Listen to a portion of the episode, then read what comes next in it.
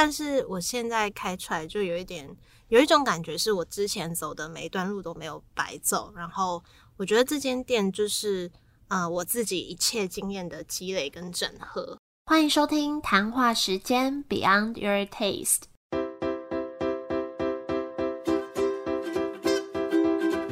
是佩佩，谈话时间是我和 Irene 创立的美食平台，我们将会在这里挖掘美味餐点以外的小巧思与故事。今天要来介绍的这间店叫做 Yellow Monday，没错，就是我自己在去年年底开的店，在台北市民生东路四段一二四号。它是一间小小的外带咖啡加可朗福的专卖店，欢迎大家去搜寻 Google Map 或是 IG。那之前有在节目上稍微提过，但是今天这集呢，我要来认真介绍 Yellow Monday 这个品牌。那因为自己访谈自己太尴尬了，所以呢，这集就请 Irene 来客串当主持人。一下，那突然角色互换也觉得蛮好玩的，终于可以体会到每次店家被我访谈的时候是什么感觉了。好，那就欢迎今天的主持人 Irene。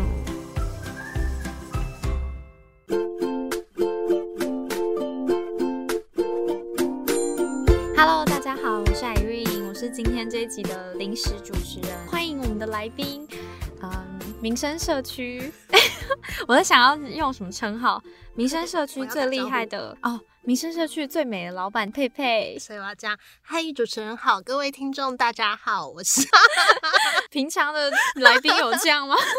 没有，他们都好冷淡哦。你要你要让大家记得你，我刚刚已经说民生社区最美的老板。你好，我是 Yellow Monday 的创办人，我叫佩佩。什么 Yellow Monday？它有中文名字吗？黄色星期一，但我没有特别打，哎，我就想要英文。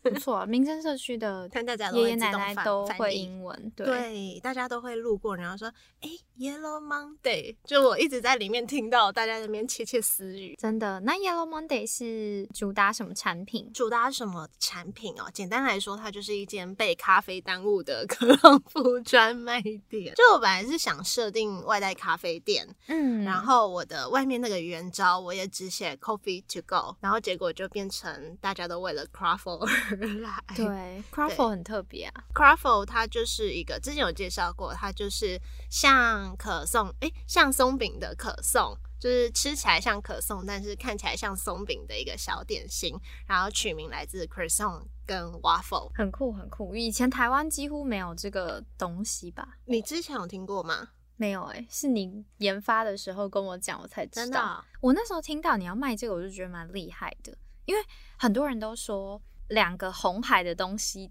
加在一起就会变成蓝海，对，因为他一堆人在卖可颂，你很难卖的，就是。多厉害！因为现在有一大堆什么八月堂啊，或者一大堆可颂专卖店，然后 waffle 更是那个松格子松饼一堆人在卖，可是这两个东西加起来，哎，其实根本没有什么人在卖。但也有。也有一些人呢，在台湾就不有名，就是没有人 在买。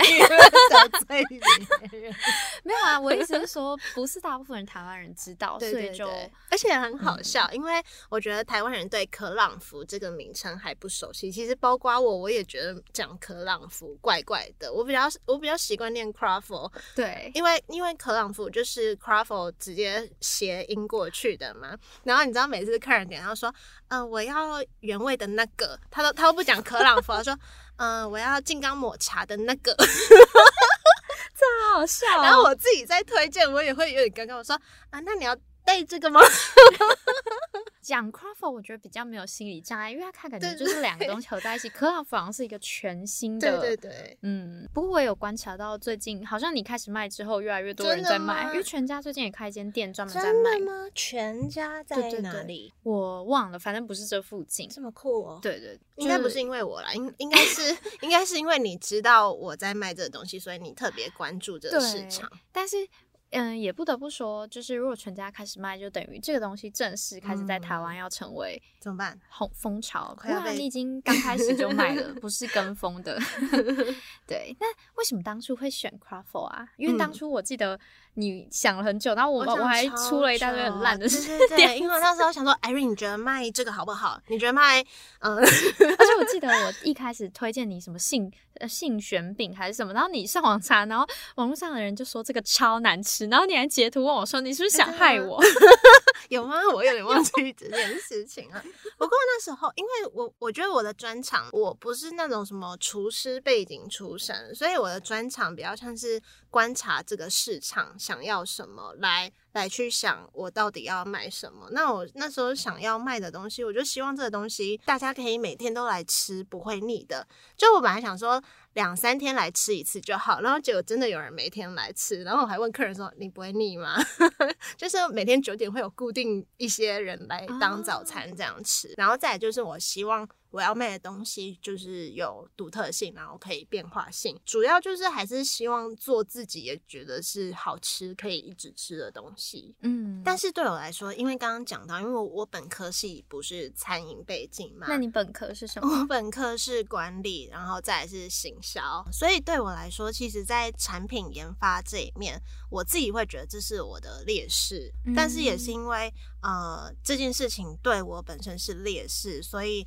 我会特别要求，就是我的东西要好吃，咖啡要好喝，嗯，然后我觉得当我这件事情。被大家肯定了，那其他事情就更不用说了。好，但如果是从我的立场，会觉得你这样反而是比较好的，因为很多会做菜或者是会做点心的人，他会对自己的手艺非常有自信，可是他忘记市场不见得跟他的想法一样。可是你这样就不容易有这样子的状况。那呃，除了卖 craft，就是我们原本是要卖 咖啡嘛，对不对？对。那我觉得很特别的地方就是今今天我弟弟载我来，嗯呃。Yellow Monday 的时候还问我说：“佩佩的店那 Yellow Monday 是不是它价格很平价，但它卖精品咖啡是不是这样？”他还特地这样问我。嗯，对，你觉得你说他本身就知道我卖精品咖啡哦？对对对，因为我跟他讲怎么找到原物料的故事嘛，然后有跟他说大概的价格，他就说：“嗯，那价格不精品呢？” 对啊，当初怎么会这样定位？就是像刚刚讲的，我希望我的东西是好吃好喝的，嗯，所以我在挑豆子的时候，我也希望品质是好的，就是让大家用平价的价格喝得到不是很一般的咖啡。这样就是对我来说，我觉得我每一杯的利润赚少一点没有关系，但是我会希望只要来过的客人都会对我或是对这间店对咖啡印象深刻，然后我希望他们会习惯这里。啊，就是会，嗯，会想要天喝到没喝到咖啡，对对对，你喝到我的咖啡，然后你，嗯，可能再去喝其他家，你可能还是会选择到我这里。嗯，我我其实我自己觉得，嗯，不管是美式还是拿铁，真的都蛮好喝的。我也是哎，其实我自己每天都会喝一杯美式，一杯拿铁，就小杯的。嗯，然后我这样子开了两个月。到现在每天喝，我都每天还是觉得哇，怎么这么好喝？真的，因为这边美式不会苦苦涩涩，就当然不是我的功劳啊，是烘焙商的功 劳。但是你还是有把它做出来啊，对啊，对对对。而且拿铁真的很好喝，因为我对拿铁非常挑剔，就是大部分的拿铁都会让我觉得。那个泡泡很粗糙，然后不然就是质感，喝到后来就会有一种咬舌头的不顺的感觉。嗯，对。但是真的是，如果你要问我哪几间咖啡是。呃，很好喝，我真的台北市数不来 五间，对。但是 Yellow Monday 的咖啡真的很赞，谢谢。这个有那个滤镜吗？我觉得只能说，所以我有平价的东西喝得到这个品质是是 CP 值高的，嗯，没错，不一定是最好喝的，但是可能 CP 值是不错的。那接下来会蛮想要听佩佩分享，为什么当初会取这个名字？那你呢？你自己联想到这个名字，你第一个联想是什么？其实我我觉得这个还蛮直观的，就是会想到说，大家都会说星期一是 Blue Monday，对，就是会觉得啊，Yellow Monday 会是想要呃让大家的星期一不会再那么不开心，嗯嗯，对，然后会温暖啊什么。你还记得我们很早之前在 谈话时间 录什么橘色、黄色，然后你还自己 念了一大堆黄色代表词。对啊，你说的那个意思就是大家会。会说的第一个想到的，然后这也是比较表面上直观，或是我想要简短介绍为什么叫 Yellow Monday 我的方式。但实际上，我觉得这对我来说有很多含义。就我是一个很在乎颜色的人，就我会画画嘛，所以对我来说，视觉是一个我很我很 care 的事情。嗯，那就我一开始就想要用黄色这个颜色来当我这间店的主要的颜色。那其实我在创我自己原本的频道的时候，就是 PayPay Talks 的时候，我那时候就很认真的在想，代表我自己的颜色是什么。那所以最后就决定黄色，因为黄色代表愉悦、温暖、有创意。对啊，就是大家看黄色就觉得有活力嘛。然后其实黄色是一个可以激发你创意思考的、激发你灵感的颜色。然后我一直很想要鼓励大家。跳脱框架这件事情，或是很多事情都有可能性的这件事情，就算这个这个概念很难一下子就传递给大家，但是这是我心里想要传递的一个理念还是什么的，所以我就把任何跟我有关的品牌都掺入了黄色的这个元素。大家看谈话时间也可以看得出来，我们是黄色跟橘色。其实黄色一直以来就是代表佩佩，对对。所以，像店家专访的文章分享就会是黄色的 标签，对，然后美食就会是我 橘色的，对对对，没错。那至于要 yellow 什么，我也想很久。你还记不记得我那时候一直丢给你？有什么？我还是想说还有什么？我哎，我那时候想的什么？Yellow plan，Yellow plan，然后 Miss Yellow 黄小姐的 Yellow 黄贝贝。对，超多的，就想说黄什么，然后后来就决定 Monday，就觉得这个字还蛮生活化的。那我也想要这间店是一个大家日常会去的一个地方的这种感觉。那加上我的 TA 是上班族，所以就像刚刚讲的，很顺的就把啊这个 slogan Blue Monday 变 Yellow 的这个感觉。然后我也希望大家因为来到这里吃到好吃的早餐、好吃的点心、好喝的咖啡，你。一整天心情都会是愉悦的，因为对我来说就是这样。如果我今天早餐有吃到很好吃的东西，我就觉得哦，我今天好开心哦。会，对啊。然后我希望大家可以因为我这里让上班这件事情变得比较不要那么厌世。我觉得会，真的会来这边喝咖啡或者吃到 craft，我都会心情蛮好，会蛮。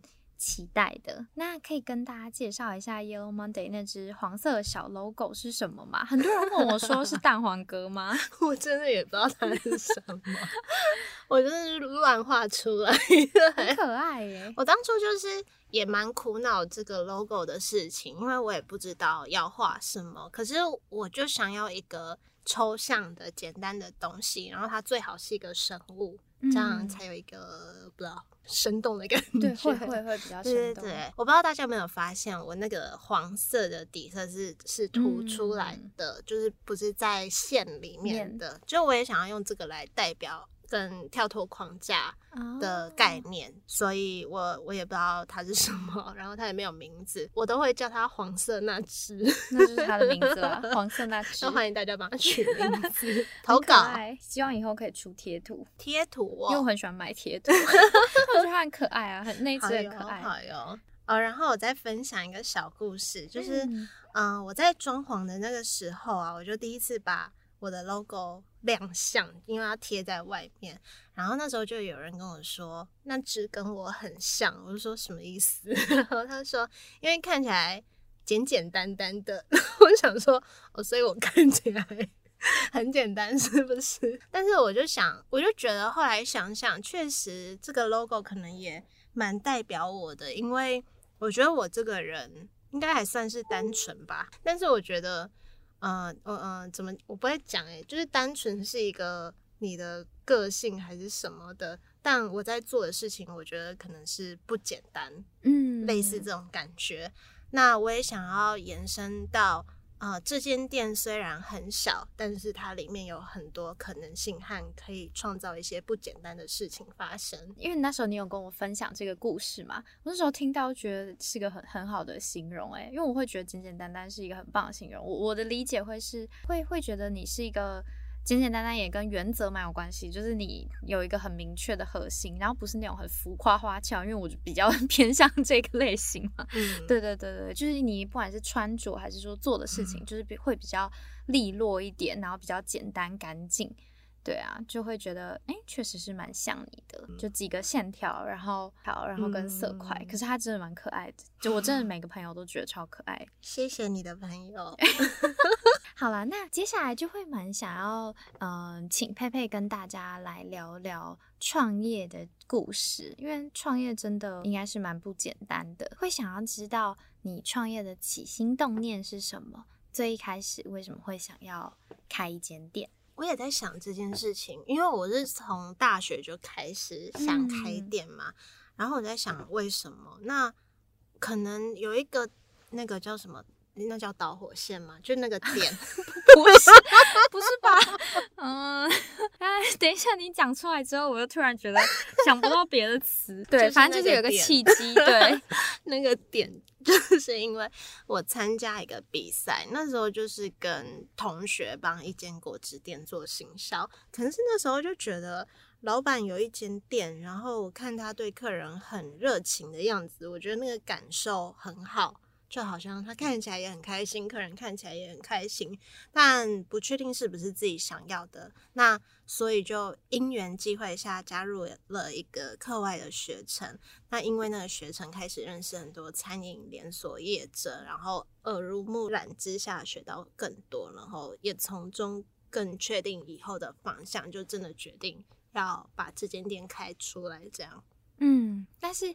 嗯，当时对那间店是不是还没有很明确的想象？对啊，对啊，只知道我要开店，但要卖什么，或是它是一间怎样的，都是近几年才确定的。真的是很久以前呢，就等于说他这一路来都在朝着这个目标。就一直到现在开这间店，我心里就真的有一个感觉，是因为在我真的开这间店之前，很多人不知道我在干嘛，对，然后看起来好像我懂。我觉得不懂的人一定看不出来，而且会觉得说你国立大学还蛮好，大学毕业啊，为什么你毕业后要做餐饮业之类？就是如果人家不很清楚你的梦想的话，对对，因为尤其可能前两年做 podcast，然后做一些接案的事情，啊，每天都在家里工作。所以很多人不知道我在干嘛，但是我现在开出来就有一点，有一种感觉是我之前走的每一段路都没有白走。然后我觉得这间店就是，呃，我自己一切经验的积累跟整合。嗯，因为确实是很多人开店是以下就冲动之下。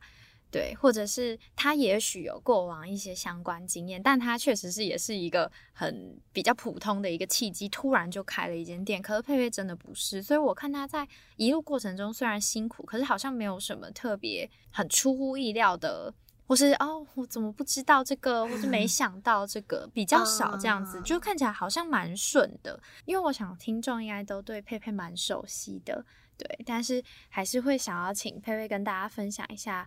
过往是有在餐饮业的经验嘛？虽然不是在研发食物上很专长，可是应该也是有蛮多相关经验嘛。就是刚刚讲到停留在大学时期参加那个课外学程嘛，然后再毕业，因为我想学怎么管一间店，我就去星巴克了。然后再来有一段时间我到美国念行销，那时候在波士顿，当时就在帮波士顿的小店家做行销，嗯，这样子。你在星巴克待了三年吗？三年，对。然后在美国也是念，虽然念行销，可是你也是还是一样嘛，就是做餐饮业行销。然后后来有什么相还有什么相关？后来就也是因缘机会下有一个连锁总部的行销的机会，但是那时候我就在那边待半年，我就离职了。那半年就是跟着团队一起开开发一个新的品牌。其实那段经验对我来说，开这间店也帮助很大，因为等于。从那里我就让过每一个开店的会遇到的事情，也是实体店嘛。对对，然后再来就做 podcast，大家知道的。对，Pay Pay Talks，然后再来就谈话时间。那呃，因为其实这个梦想是很早就开始萌芽，然后中间也做了很多准备。那为什么会选择在二零二二年底创业？因为我记得你二零二二夏天的时候还在美国，然后超快速十一月你就已经在试营运了。我也觉得，我那时候快吓死，大家都不敢相信，大家都说什什么他已经在台湾了。因为那时候，那时候我在德州，然后也是有一个做自媒体认识的人，他他刚好也去德州玩，所以我们就有在那边约。然后那时候就跟他分享说，哦，我要开店，然后他也傻眼，怎么我一 回来就开出来了？就虽然对大家来说很快，但是对我来说就一直都有在计划，确实是提早发生了。本来是预期二零二三，然后刚刚提到。嗯，我本来去那个连锁总部的工作嘛，我本来就预计在那边工作两年，然后回来开店，只是提早离开，所以对我来说，那个时间轴一直没什么改变。大家都会想说，疫情之下实体店做不好，然后 就觉得很有勇气。可是佩佩好像比较是个，就是跟着自己步调的嘛，就是你自己准备好了，其实你也不太害怕管人家。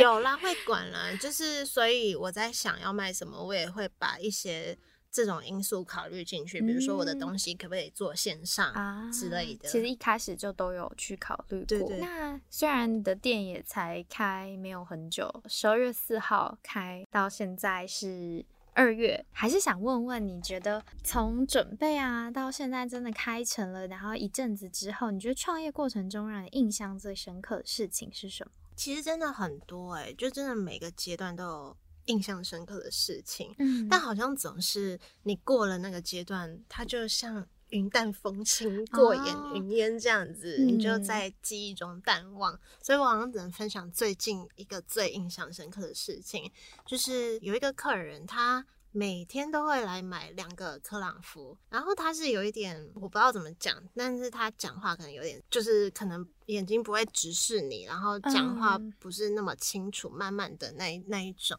过了一阵子之后，他有一天他就拿一个黄色的，可能是花还是什么，就是他自己用色纸折的东西给我。就我那时候就心里很感动，我就觉得不知道怎么讲，就是觉得，因为他不是，我懂，可能是有点困难的。对对对，然后他今天做了这件事情，然后我就问他说：“你为什么会给我这个东西？”然后他就说他都会折这个。呃，给喜欢的店家，然后他也跟我解释说，我这个东西什么，他折的比较费工啊，还是 之类的。然后我当时就觉得蛮感动的，真的会，就听起来是很纯粹的喜欢跟感谢。嗯，确实，如果没有辛辛苦苦开这家店，就对他来说可能就没有好吃的克朗夫，或是每天想要去的地方，然后你也不会有这样子的故事。就很多这种跟客人之间的小互动。是会让我还蛮踏实跟满足的，嗯，会觉得这样就开店比较不累吗？会耶，大家有听懂吗？没有啦，我我觉得就是确实是接收到这些回馈，真的会很有力量啊，因为其实。几乎在每一个访谈里面，我们都会想要问问店家说，这间店有没有哪个角落是呃没有过去的累积很难诞生的。但今天我想要换一个问法，就我都准备好了，因为每听起来就是每一个都是，我可以我都可以回答了。没有，我想问，你觉得这间店的哪一个角落或哪一个地方是你觉得最引以为傲的？就你真的觉得。就是觉得自己觉得哇，我这边设计的好棒，或者是真的是我 花了很多心思，然后我觉得，就是就是我跟别人很不一样的地方。嗯，就可能也不一定是装潢啊，可能是动线啊，或者是流程啊之类的。就是关于这间店有没有什么地方是你觉得？我觉得流程这个可能确实，因为刚刚讲的。我可能从以前受的训练都是在连锁体系下，所以很多人会以为我这间店是连锁店。可是你知道，通常连锁店都是一个团队开出来的。对。但我真的是从头到尾是自己一个人弄弄出来的，然后可以被人家这样觉得，我可能是算是一种肯定。我觉得是哎，对啊，是，就是因为一般小店都不一定有一个。很明确的规范，所以很难扩大或者很难招员工，就应该说招员工很难去真正的训练。确实，你这边是很少，呃，因为我没有二十四小时在嘛，但我没有看过很混乱的状况。哦，然后你说你刚刚说引以为傲，对，就是你自己私心就是觉得引以为傲的。我觉得不能说引以为傲，但有一点出乎我意料的地方是，我在刚开的时候。我这边真的超多花的，这是我完全没想到的事情诶，就不管是私下的朋友，或是呃过去这一两年结交的店家谁啊，这种人都是就是他们送好多东西哦，嗯，就是在开幕的那那两个礼拜吧，自己就像一个小花园一样，真的是很少看到这么多。就是我觉得真的是，呃，刚刚你就有说。过去的经历对你来说是你自己的一些，不管是经验还是能力的积累嘛。但其实不管是人脉还是呃一些贵人运，然后一些好的缘分也累积了很多。就可能因为我不是什么家里有太多资源的人，就是就是觉得说这些好像都是自己一步一步累积出来的，其实算还蛮就是对。没有词汇了，真的是一直在广结善缘。那接下来呢，会想要问问很困难的问题，又要很困难的问题。好啦，不会，相信对你来说不会很困难呀。怎么还这么多题？我发现我讲太多。就 Yellow Monday 和其他外带咖啡店最不一样的地方在哪里？我觉得这里有一间我们正处在的 Podcast 录音室，应该。大家都没有吧？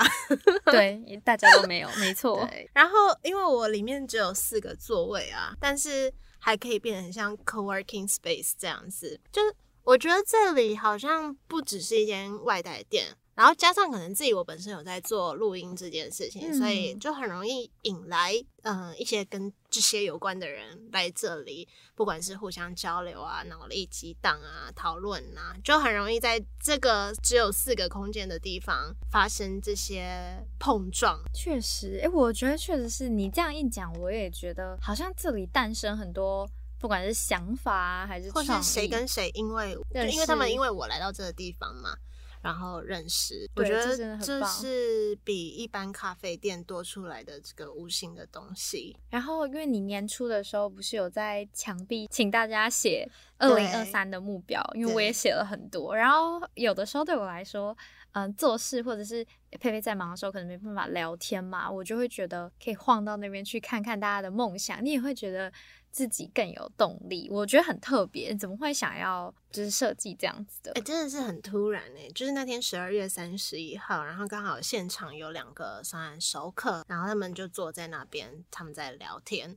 然后我就突然说：“哎，你们可以来写这个 明年想要完成的一件事。”然后就把我的一个员工也叫去一起写。他们三个本来还有点反抗，然后就真乖乖的面向墙壁在那边写。因为对我来说，可能我一直都扮演一个。就如果与朋友之间啊，是一个蛮嗯，不能说督促，但是蛮鼓励他们去追求他们想做的事情的一个角色，或是说可以一起讨论看看怎样把它具体实现的这个角色，所以我就觉得让这件事情在店里发生，好像还蛮有意义的。这真的很棒哎，我我自己觉得很特别，我还蛮喜欢那个空间。然后就突然觉得说，如果它可以变成这间店的一个传统，就你今年写了，你明年同一时间回来，你来看看你今年写的东西有没有真的达到，然后明年再给自己下一个事情，那你的人生可能也会一直不断的在往前。那呃，除了刚才分享的这么多呃想法啊，或者是想要传达的价值之外，你觉得自己在经营 Yellow Monday 的时候有没有什么特别的理念？你有特别融入什么样的议题吗？我觉得总归一句，就是我希望这是一个可以传递能量跟善意的地方。就是这些好像蛮无形的，然后也很难一一传达，但就是希望透过刚刚分享的一点一滴的累积，让。让大家来这里可以感受到，我觉得是感受得到。而且如果要讲很实体的话，就是 craft 好吃，咖啡好喝，就会让我心情很好，或是有能量面对一些可能生活中一定有一些不开心的事情。像我是真的很喜欢这里的 craft，每次来我都会点嘛。然后嗯，我现在是几乎所有口味都吃过。真的？你最喜欢什么？我觉得我的洗牌类，洗牌，我现在最喜欢马吉，然后再来是抹茶。这两个是我最喜欢，就看我当时心情比较想吃甜一点，还是想吃比较大人味的。对，但我真的很喜欢抹茶，你应该知道。问我要 推荐什么，我真的推荐不出来。我才知道哦，原来我每次问来宾这个问题多困扰他。当初到底怎么研发出这么多口味啊？哦，口味哦，其实。对我来说，口味是一件蛮容易的事情，嗯，就是比较后期才开始，就是在发想。我我真的有超多口味的 idea，可能就是几十种，只是只是要不要做跟容不容易做而已。但是对我来说，就是很多年都在观察市场，所以知道大家都在卖什么口味，或是不一定是 craft，你可能调酒有什么口味，你也可以用在 craft 身上。这种对我来说是容易的，只是说一开始。在决定要卖这个东西的时候，我有点不知道怎么做。然后我那时候，我那时候在美国，然后我就一直在看 YouTube 影片，就查 Craft，对，然后就慢慢的去知道说，哦，原来它是用可颂面团压的哦，不是真的可颂去压的。我那时候在美国，我就。想说，那我先去超市找找看有没有面团好了。然后那时候它只有那种你知道 DIY 的面团，而且很小一颗，就你还要自己卷成可颂的形状的那种 DIY 面团。然后我男朋友那时候他就赞助一台很小的松饼机，就很小，然后插电就可以用。然后每天都在房间的地板，然后早餐我就会压个两个 来看，说哎内线是不是用这个方式包进去的？然后就失败很多次，一直回到台湾才更确定说这个东西到底要怎么做。对我一开始因为我也不会研发产品，我一开始有超多想象，我还问过他好几次 要怎么 弄出这种 口味。对对对，就真的花了一些时间。那咖啡的部分呢？我我自己觉得很特别，是桂花酿，就是几乎每个第一次来的人都会很好奇。这我也蛮纳闷的，为什么大家对这这么好奇？因为咖啡因也有在卖桂花拿铁啊，有吗？有啦有啦，没没印象。嗯，可能大部分的还是没有卖桂花酿。那它就是第一眼你会看到比较特别的一个东西，大家都点这个哎。但是如果大家都有在卖桂花拿铁的话，我觉得我的跟其他人比较不一样，可能是。嗯，有些人可能会用桂花糖浆，嗯，但是我是用就是真的那种苗苗栗男装有在产桂花酿去做的，而且还有撒桂花，对不对？就是它在那个桂花酿里面，它本身就有桂花花瓣。那你觉得在研发咖啡啊方面有没有？很辛苦的地方，有。我觉得我问这好像很奇怪，因为我就知道很辛苦。对，就因为那时候要调每个饮品的比例的时候，你要先把咖啡机装好，才可以去做嘛。然后因为。设备进场是呃装潢最后一个阶段的事情，也就是说设备进场再过几天我就要试营运了。然后在装潢那段时间，就真的是可能我一个人从头忙到尾。然后那时候就为了要赶在试营运前，赶快把菜单比例定价都定好，我就一两三天吧，就都一个人坐在店里坐到半夜。然后就你知道我有一个。高脚椅，我就搬进去吧台里面，然后我就在那边一直喝，一直喝，然后就觉得好孤单哦。你看，我就在想，外面看我这间店的感觉，就是民生东路上都黑黑暗暗的，然后就只有这间店亮亮的，然后里面坐着一个孤单的女人，什么？好好笑，就很想要有人可以陪我一起喝这些。哎，可是那个研发是因为像没有做过咖啡的人，我我以前都以为是。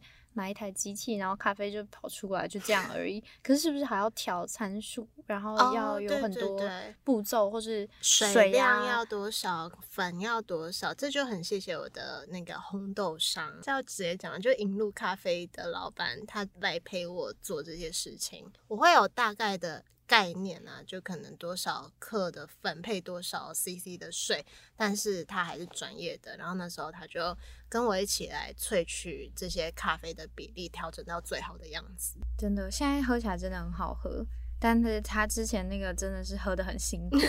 接下来就是我最喜欢问的问题，来，请老板佩佩推荐第一次来的客人怎么点呢？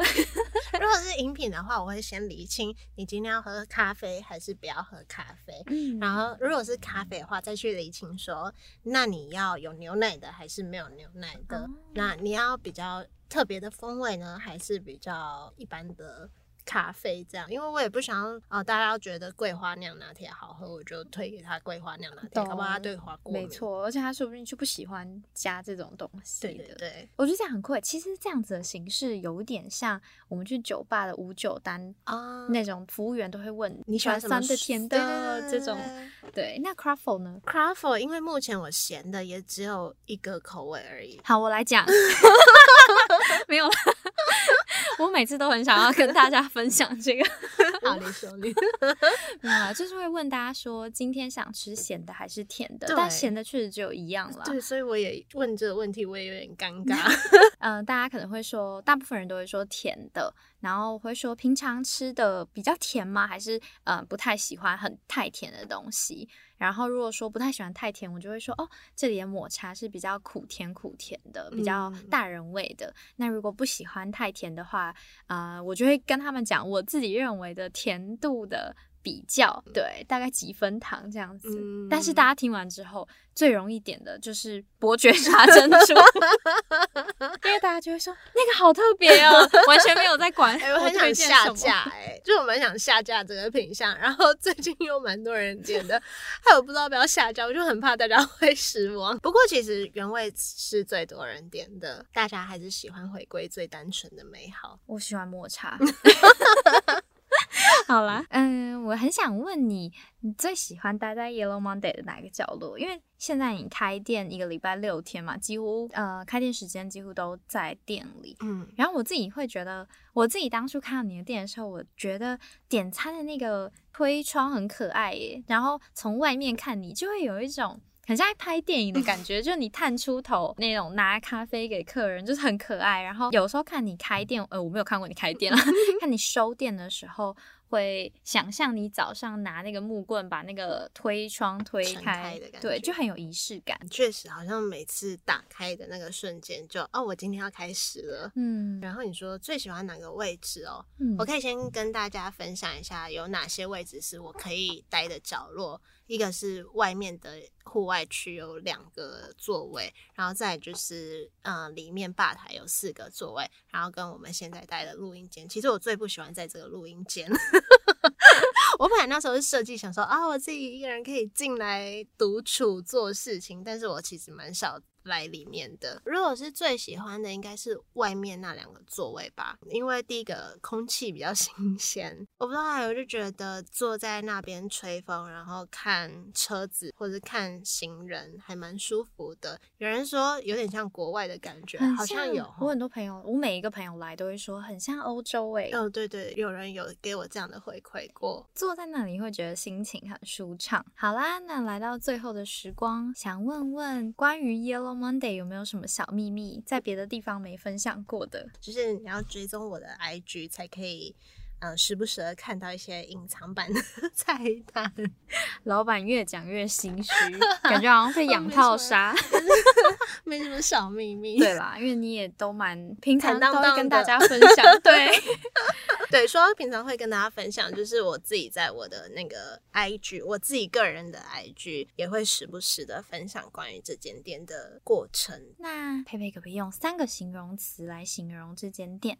第一个就是有故事，第二个就是简单，第三个像黄色那只一样，第三个就是不简单，不简单，对啊，简单又不简单，确实没错。好，那最后有没有什么话想对谈话时间的听众说？要来哦，欢迎大家来，然后来的时候可以跟我说你是听谈话时间来的。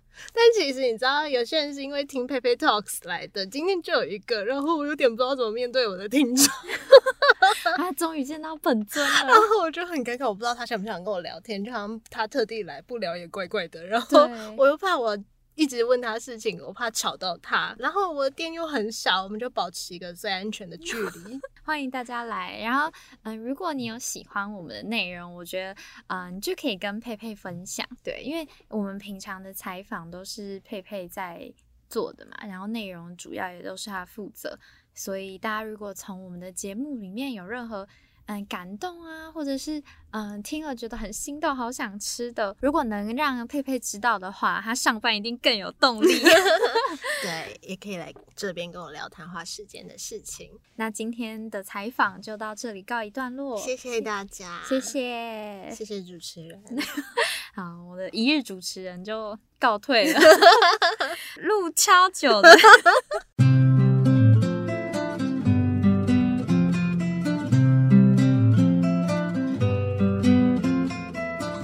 谢谢 Irene 的一日主持。其实录这集节目是好久之前就想好的事情，因为我很久以前就想要开店嘛，所以一开始创立了我自己的节目 Pepe Talks，然后后来把专访店家的部分独立出来，和 Irene 一起创立这个谈话时间。